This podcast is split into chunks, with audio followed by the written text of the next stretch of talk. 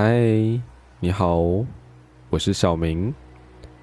你现在正在听的是小明的旅行胶囊。不知道大家有没有发现，我们今天的背景音乐有一点点的不同，因为我们今天要带大家航向伟大的航道，我们要去位在于欧洲边陲地带，可是却是欧洲各国航向世界的大门。在大航海时代，航海家们出发的一座城市，我们要去里斯本。说到葡萄牙和大航海时代，我想台湾的朋友应该很快就能联想到福尔摩沙。福尔摩沙这个名字是当时葡萄牙的航海家在和台湾岛擦身而过的时候，对着远方的岛屿喊出了福尔摩沙这个名字。其实，福尔摩沙在葡萄牙和拉丁文里面都是美丽的意思，所以当时葡萄牙航海家在经过台湾岛的时候喊出了“美丽之岛”，但是他们却没有把船停下来，就这样子开走了。其实，以福尔摩沙命名的地方呢，遍布世界的五大洲，其中包括巴西、秘鲁、美国、葡萄牙、阿根廷等等的地方，都可以找到以福尔摩沙命名的地方。那故事的起源，我们要从西元一千一百四十七年，葡萄牙国王阿方索一世率领十字军击败了信仰回教的摩尔人，让里斯本这座城市回归基督教统治者的手中。那里斯本也在一百多年之后成为了葡萄牙王国的首都。那葡萄牙是一个位在西班牙旁边的欧洲边陲小国。那因为它的空间狭小，资源的匮乏，那么为了生存，葡萄牙的人民就把眼光投向了紧靠着他们的蔚蓝大海——大西洋上。所以在十五世纪进入大航海时代的时候，很多航海家都是从里斯本出发，到世界不同的地方探索。因此，到了十六世纪的时候，里斯本进入它最辉煌的时期。大量的黄金从当时葡萄牙的殖民地巴西运到了里斯本，那里斯本就成为了欧洲资源最丰富的一个商业港口，也是当时富甲一方的商业中心。那吹着海风，我们要带大家去第一个里斯本的景点，也就是纪念大航海时代的发现者纪念碑。发现者纪念碑是在里斯本贝伦区巴西利亚大马路上，纪念碑的位置紧邻着四月二十五日大桥，而这个地方也是当时葡萄牙的航海家航向世界的起点。纪念碑是以船当成主体，那可以很明显的看到船帆的形状。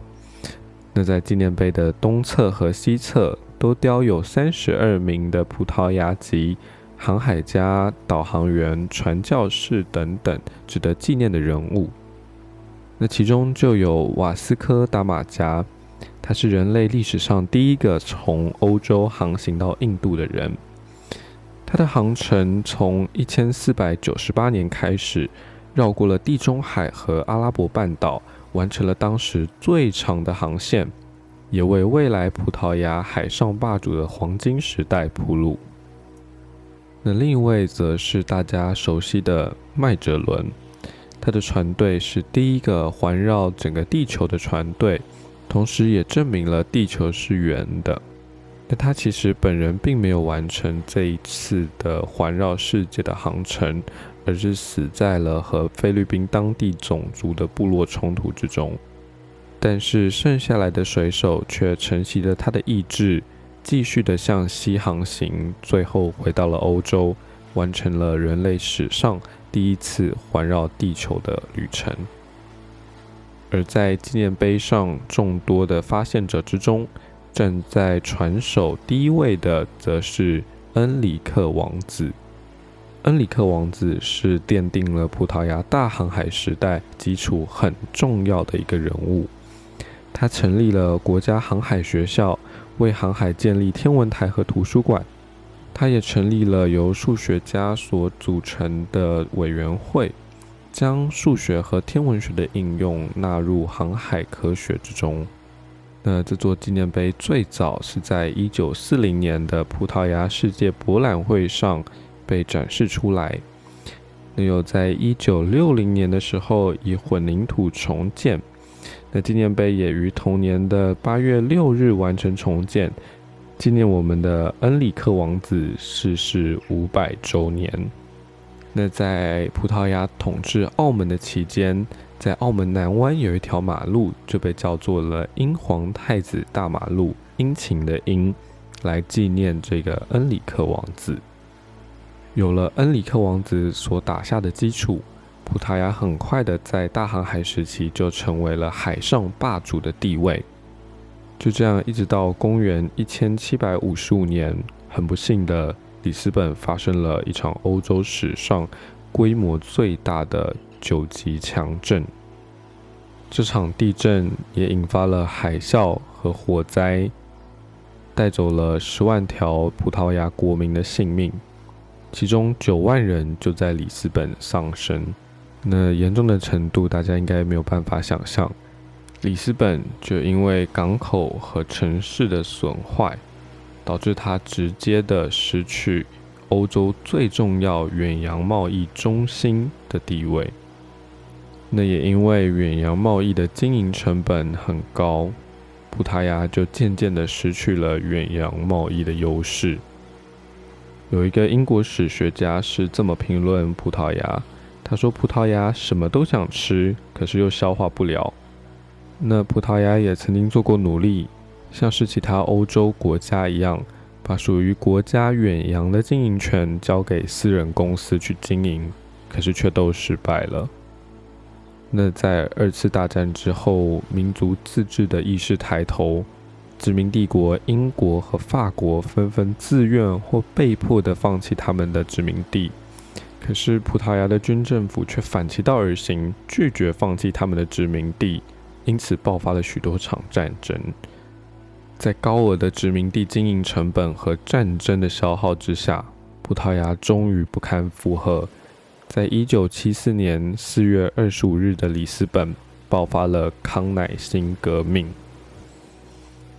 而在这个政变的期间，民众纷纷将康乃馨插在军人的步枪上，所以才会被叫做康乃馨革命。其实，在葡萄牙语中，除了大家知道的福尔摩沙之外，有另外一个词汇叫做 s a u d a d 它的含义是杯中有乐，而这个词汇是没有办法在任何其他的语言之中被精准翻译的。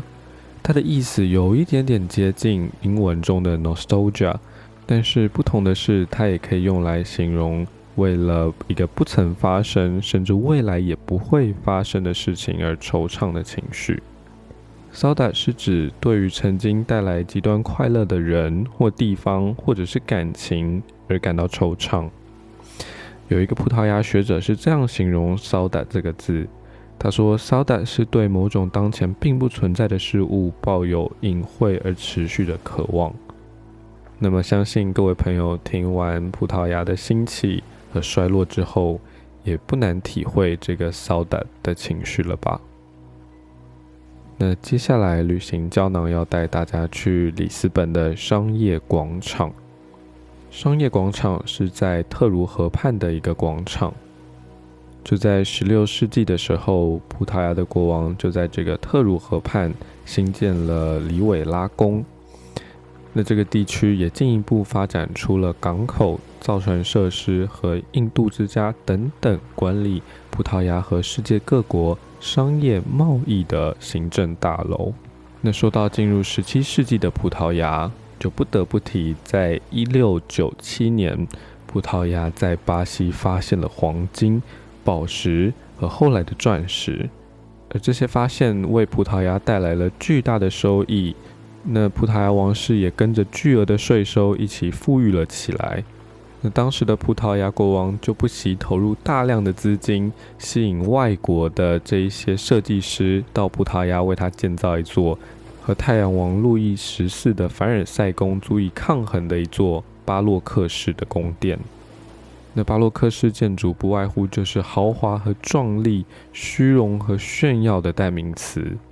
大量的金黄色的雕刻和陶瓷装饰就这样子出现在了葡萄牙的建筑上。可惜好景不长，就如同我们之前说的，里斯本在接下来的日子发生了地震、海啸。那在这些多重灾难的破坏之下，里斯本大部分的建筑都被摧毁殆尽。而当时的首相庞巴尔侯爵就协调了大规模的重建工作，可是这个特鲁河畔的里维拉宫却没有被重建，取而代之的则是象征战胜地震的凯旋门，还有商业广场。那这种庞巴林的建筑风格也被衍生了出来。所谓的庞巴林风格，就是一种实用主义代表的建筑风格。他用新的技巧加强了建筑的抗震度和面对其他灾难的耐受性等等。这种现代化设计也改良了里斯本这一座中世纪以来城市的缺点。那旧时代那一种虚浮豪华而无意义的设计，就非常不受到葡萄牙贵族们的欢迎。大量的雕塑不再出现在葡萄牙的建筑上面。只会在建筑的细节发现一点点洛可可式优雅的装饰。这一种庞巴林式优雅、简约而实用的设计，让葡萄牙在当时欧洲整片风靡洛可可时期的众多国家之中，成为了一股清流。所以走在商业广场上面，你不会因为巴洛克式建筑天花乱坠的装饰而感到头晕目眩。放眼望去的是一片舒服、清新、简约的建筑景色。商业广场的建筑看到这边，旅行胶囊要带大家到附近的小烘焙店去买好吃的葡式蛋挞。悠悠的走回商业广场，坐在商业广场前面的海岸上，让海风轻拂过脸颊，吃着蛋挞。听着海鸥的高歌，交织海浪的伴奏，其实不难想象，大航海时代的葡萄牙人，他们对这一片蔚蓝大海的好奇心与渴望。接下来，旅行胶囊要带大家去到古尔本基安博物馆。这个古尔本基安博物馆呢，是用他的同名基金会的创办人。卡洛斯提古尔本基安的名字来命名。那么，这一位卡洛斯提古尔本基安是何许人也呢？卡洛斯提古尔本基安是一个英国人，他是十九到二十世纪一个富可敌国的油产大亨。他曾经为了开发他的石油产业而走遍世界各地。那么，世界各地很多的博物馆之中，也可以看到他的收藏品。不过，展出最多他收藏品的地方，还是在他自己的博物馆里面，也就是位在于里斯本的古尔本基安博物馆。古尔本基安基金会呢，是世界上最有钱的基金会之一，而它的古本基安博物馆之中，也收藏着世界上首屈一指、数量庞大的收藏品。它大概有六千件收藏品。其中常设的收藏品总共有一千件。在参观古本基安博物馆的时候呢，可以看到来自世界各地的收藏品。那在它的说明上面是写说，有些收藏品是当时葡萄牙的航海家从世界各地探险之后所带回来的珍贵收藏。那这些收藏品不只有极高的历史和艺术价值。它同时也承袭了葡萄牙航海家为了远方的渴望而赴汤蹈火的那种意志。那这些收藏品大部分是由古尔本吉安先生在走过世界各地之后日积月累所保存下来的收藏品。收藏品的内容兼容并蓄，有来自遥远东方的漆器盒，有来自古埃及的古物，也有意大利画派的油画。十八世纪法国的居家装饰艺术品、花瓶、陶器，一直到名家的珠宝作品等等，都是古尔本基安先生的收藏对象。今天也展在了古尔本基安博物馆之中。古尔本基安博物馆里面有非常传统历史底蕴的艺术品收藏，从 Domenico GELANDAIO 的少女画像，到洛可可时期 Fragona 的 The Island of Love，一直到伦布朗或者是雷诺瓦等等大师的作品。甚至是 John Singer Sargent 或者是 Edgar Degas 的作品，也都可以在古尔本基安博物馆里面找到。那除了这些古典大师的作品之外呢，古尔本吉安博物馆也收集了很多当代艺术家的作品，像是葡萄牙当地的现代女艺术家 Helena Almeida 的作品。那在这一串美好的艺术飨宴之后。旅行胶囊要来带大家去看里斯本的夜景。出了博物馆之后，天色比较暗了一点。我们慢慢的在里斯本的市区里面散步，走过了佩德罗四世的广场。没有了白天的人群，佩德罗四世广场显得有一点点冷清。广场上的喷水池和纪念碑上的灯光，让夜晚的广场。也不输给白天的气势磅礴。跟着我们的脚步，慢慢的走上恩宠观景台。它是位于里斯本的恩宠堂区。它在十九世纪末被开发，在恩宠广场上面，临近恩宠圣母院。其实就像是里斯本一贯的风格。它的夜景并没有那一种亚洲城市的繁荣，或者是灯火通明，它是一种简单淳朴，却让人感到非常舒服的夜景。每一家每一户闪烁的灯光，都好像一盏蜡烛，每一盏每一盏的灯火汇集起来，就点亮里斯本这座城市。我觉得，相对于日本所谓的百万夜景那一种富豪感和壮丽感，看着里斯本的夜景，好像就是被轻轻拥抱着的感觉。在这个夜幕来临的时分，投入里斯本这一座海滨小城的怀抱中，让它轻轻的在你额头上面亲吻，跟你说一声晚安。下一集的旅行胶囊，我们会继续穿梭在里斯本的小巷间。我们要去探索贝伦区、圣胡斯塔升降梯和全欧洲最古老的书店。其实，因为葡萄牙和西班牙两个国家很相近，那他们的语言和文化中间大概也有类似的地方。那我平常听过西班牙炖饭，那是我到葡萄牙之后才知道，哎，葡萄牙也有海鲜炖饭这样子。那那其实因为我在里斯本就住了七天，我是一直到第六天还是第七天的时候才才惊觉里斯本也有炖饭这件事情，因为我我前五天就一直沉溺在就是葡式蛋挞的你知道那种甜腻感之中，然后。我觉得那一天晚上我就很着急，我一定要吃到这个海鲜炖饭这样子，因为我不知道为什么，我看大家的评论都说它非常美味。好，我就想来挑战这个非常美味到底是什么感觉。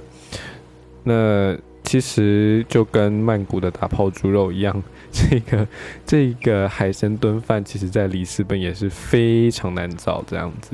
那最后实在。没有办法，我真的找不到任何一家店有在卖那个海鲜炖饭的这样子。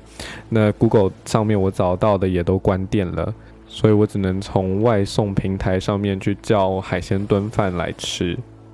结果不叫还好，一叫一鸣惊人，真的是一鸣惊人，是生平第一次体验到好吃到下巴快要掉下来，到底是什么感觉？我觉得相较于西班牙海鲜炖饭的那一种，嗯，我也不知道感觉吧。我觉得葡萄牙的海鲜炖饭更像是海鲜粥的感觉，可是它的海鲜粥很特别，就是你可以吃到那种米粒的粒粒分明感。可是又不是那种干涩的粒粒分明，它是那种吸饱了海鲜汤汁的那一种，反正就是好吃到下巴快要掉下来的感觉。我真我真的是不知道怎么形容。我第一次吃到东西，我是连它的那个下面 拿起来舔。因为真的很好吃，我没有我没有在开玩笑，我不是节目效果还是什么的，真的，大家去葡萄牙一定要去吃它的海鲜炖饭，不要像我一样到最后几天才知道这件事情。那其实我平常对葡式料理也没有研究，那这也是我出发之前没有好好的去寻找到底要吃什么东西的结果，所以最后一天我也才匆匆忙忙的跑去吃了所谓的葡式烤鸡这样子。那我去了是一家就是大家推荐的一家老店，然后它可以叫全鸡或半鸡。那我一个人吃，我当然只吃半鸡这样子。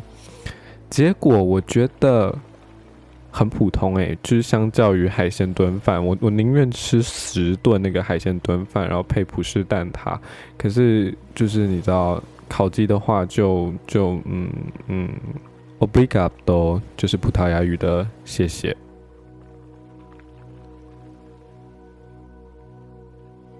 今天的旅行胶囊就到这边告一个段落，希望你喜欢今天这一集，我们下次再见，拜拜。